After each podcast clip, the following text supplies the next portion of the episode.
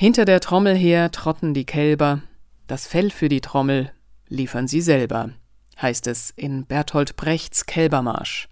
Herzlich willkommen bei Radio München. Kaum jemand hält es für erstrebenswert, als Herdentier bezeichnet zu werden, also gilt es herauszutreten. Warum durch Widerstand ein neuer Gesellschaftsvertrag entsteht, Darüber denkt Milos Martuschek in seinem nachfolgenden Text nach.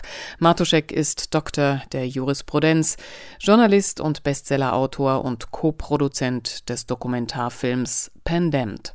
Sprecher seines Textes ist Ulrich Alroggen. Können Sie sich noch an die Unterzeichnung Ihres letzten Gesellschaftsvertrages erinnern? Haben Sie gar die Kopie aufbewahrt? Seltsam. Ich auch nicht. So wie Ihnen und mir geht es allen, denn es gab niemals einen Gesellschaftsvertrag, mit dem die Bürger den Staat erfunden hätten zum Schutz vor dem bösen Nachbarn oder dem Wolf im Menschen. Auch wenn das die politische Philosophie eines Hobbes, Locke, Kant oder Rousseau gerne so hätte. Die Legitimität des Staates beruht auf philosophischer Ebene auf einer bloßen Vertragsfiktion. Noch fiktiver wird diese Legitimität nur noch in der Realität. Denn tatsächlich schützt der Staat niemanden vor irgendwem oder irgendwas. Es ist genau umgekehrt. Der Bürger schützt den Staat. Er verteidigt das Recht und dessen Existenz. Er soll im Kriegsfall sogar mit dem Leben für Volk und Vaterland bezahlen. Der Staat kann nichts ohne seine Bürger. Der Staat braucht den Bürger weitaus mehr zur Durchsetzung seiner Interessen als umgekehrt. Dem Bürger hingegen muss dieser Staat zunehmend unheimlich werden. Das Wort Demokratie klingt aus dem Mund gewählter Politiker nur noch wie ein Synonym für persönlichen Machterhalt. In Deutschland sind Menschen, die für Freiheit und Frieden demonstrieren, eine Gefahr für die Demokratie. Wer lautstark Kritik übt, den bespitzelt die Regierung wegen Delegitimierung des Staates. Dabei delegitimiert der Staat sich permanent selbst. Je mehr Stöcke er sich zwischen die Beine wirft, desto mehr Schlagstöcke muss er auffahren, um diejenigen zum Schweigen zu bringen, die ihm die eigenen Verfehlungen vorhalten. In Großbritannien wird gerade etwas stärker hingeschaut, was die Verfehlungen in Sachen Corona angeht. Der britische Gesundheitsminister Hancock macht in geleakten WhatsApp-Nachrichten keine gute Figur. Wir werden allen richtig Angst machen. Frighten the pants off of everyone, lässt er verlautbaren. Oder wann bringen wir die nächste Variante auf den Weg? When do we deploy the next variant? All das klingt nicht nach Pandemiebekämpfung, sondern nach schlechtem Laientheater vor einer Pandemiekulisse. Es bestätigt sich, was man immer vermuten konnte. Die Pandemie war kein Naturereignis. Sie wurde von vorne bis hinten politisch gesteuert. Die Politik saß am Schalthebel und stellte die Pandemie je nach Belieben scharf.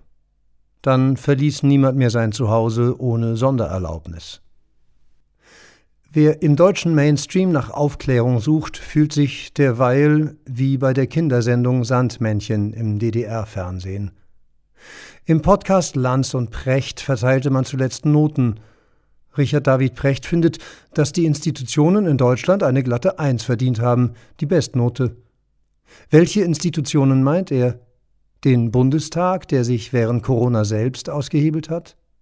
Den Bundesrat, der den Föderalismus repräsentiert und einem informellen Kanzler-Zoom-Meeting gewichen ist?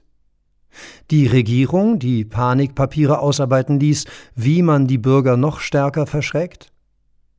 Meint er vielleicht Kanzler und Bundespräsident, die selbst auf einen Terrorakt wie die Sabotage der Nord Stream Pipeline keinen Mucks herausbekommen? Meint er die Rechtsprechung, die nie eine größere Begründungstiefe erreichte als die staatlichen Stellen, welche die Corona-Maßnahmen verhängten? Meint er die Medien, die sich selbst zu reinen Propagandawerkzeugen der Mächtigen degradierten? Oder meint er die schlagstockschwingenden Polizisten auf den Corona-Demos, die dem Bürger die richtige Vorstellung von Demokratie in die Hirne hämmerten? Lanz und Precht sind das deutsche Michel-TV, die mediale Beruhigungspille für Schlafschafe mit Zeitabo, die Sneakers zum Hemd tragen. Zwei Pseudo-Aufklärer, die sich in autosuggestivem Singsang die Situation schönreden, um nicht über die Beseitigung von Missständen nachdenken zu müssen. Die abstruseste, tragikomischste Figur der Pandemie, Karl Lauterbach, bekommt bei ihnen einen Platz als Säulenheiliger.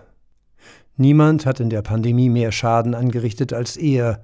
Impfdruck, Fehlinformationen zu Nebenwirkungen, irre Panikmache, Millionen an Impfdosen auf Halde, während der Fiebersaft knapp wird, Fehlinformationen Hü, dann halbe Entschuldigungen Hot.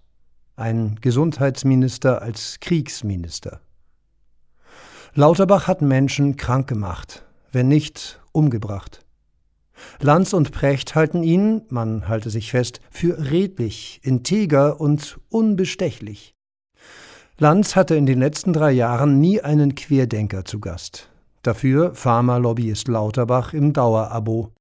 Der Ehrenplatz im Propagandamuseum ist beiden sicher. Die Macht des Staates wirkt heute nahezu grenzenlos. Dabei ist sie tatsächlich sehr limitiert. Sicher, der Staat kann die Realität umdeuten, bis es für ihn passt. Er sagt immer wieder, ich schütze dich, tatsächlich aber meint er, opfere dich meinen Interessen, Vasall, so unergründlich sie dir auch sein mögen. Erdulde Geldentwertung, Lieferengpässe und Not. Stell dich als Versuchskaninchen für Big Pharma zur Verfügung, zieh in meine Kriege, bezahle mit allem, was du hast, Gesundheit, Vermögen, Ehre und Leben, aber wage nicht zu widersprechen. Sonst wirst du mit aller Macht zur Unperson gestempelt und aus der Gesellschaft ausgeschlossen. Das sphinxartige Grinsen von Kanzler Scholz sei dir Antwort genug auf all deine Fragen. Doch der Staat vermag nichts mehr zu tun, als sich aufzulösen, wenn der Bürger sich ihm entgegenstellt und einfach Nein sagt. Zitat Hinter der Trommel her trotten die Kälber. Das Fell für die Trommel liefern sie selber. Zitat Ende.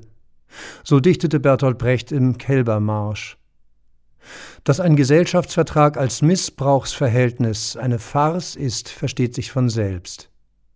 Der Bürger ist im aktuellen Staatsverständnis nur noch ein Nutztier, welches man für beliebige Zwecke opfern kann. Doch Verträge sind freiwillig und sie sind kündbar. Man muss es nur wollen. Wer die Vertragsgrundlage pervertiert, kann sich nicht auf Vertragstreue berufen. Deshalb gehört das Recht zum Widerstand gegen den Staat selbstverständlich zum Gesellschaftsvertrag dazu. John Locke nennt dieses Recht ausdrücklich. Es ist dann der Widerstand, der eine neue Vertragsgrundlage schafft. Im Widerstand hat ein Gemeinwesen die Gelegenheit, sich zu prüfen und neu herauszuschälen. Wer bereit ist, die Strapazen des Widerstands auf sich zu nehmen, von Mobbing und Ausgrenzung bis hin zur Verfolgung, geht durch das notwendige Stahlbad der Aushärtung.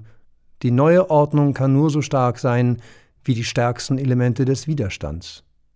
Es ist genau dieser Moment, in welchem sich gleichartige Elemente im Gemeinwesen anziehen. Die Robusten ziehen Robuste an, die Weichen ziehen die Weichen an.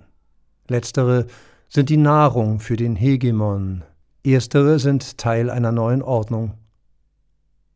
Widerstand, der auf Wahrheit fußt, kann nie illegitim sein. Denn das, was durch die Wahrheit zu Fall gebracht werden kann, verdient es, zu Fall gebracht zu werden. Lügengebäude brauchen viele Unterstützer, siehe Lanz und Precht. Die Wahrheit steht zur Not auch allein. Sie hörten Hinter der Trommel her trotten die Kälber. Ein Text des Juristen und Journalisten Dr. Milos Martuschek. Sprecher Ulrich Allroggen. Der Text war zunächst auf seinem Blog Freischwebende Intelligenz erschienen. Mein Name ist Eva Schmidt und ich wünsche einen kraftvollen Tag und Abend. Ciao, Servus.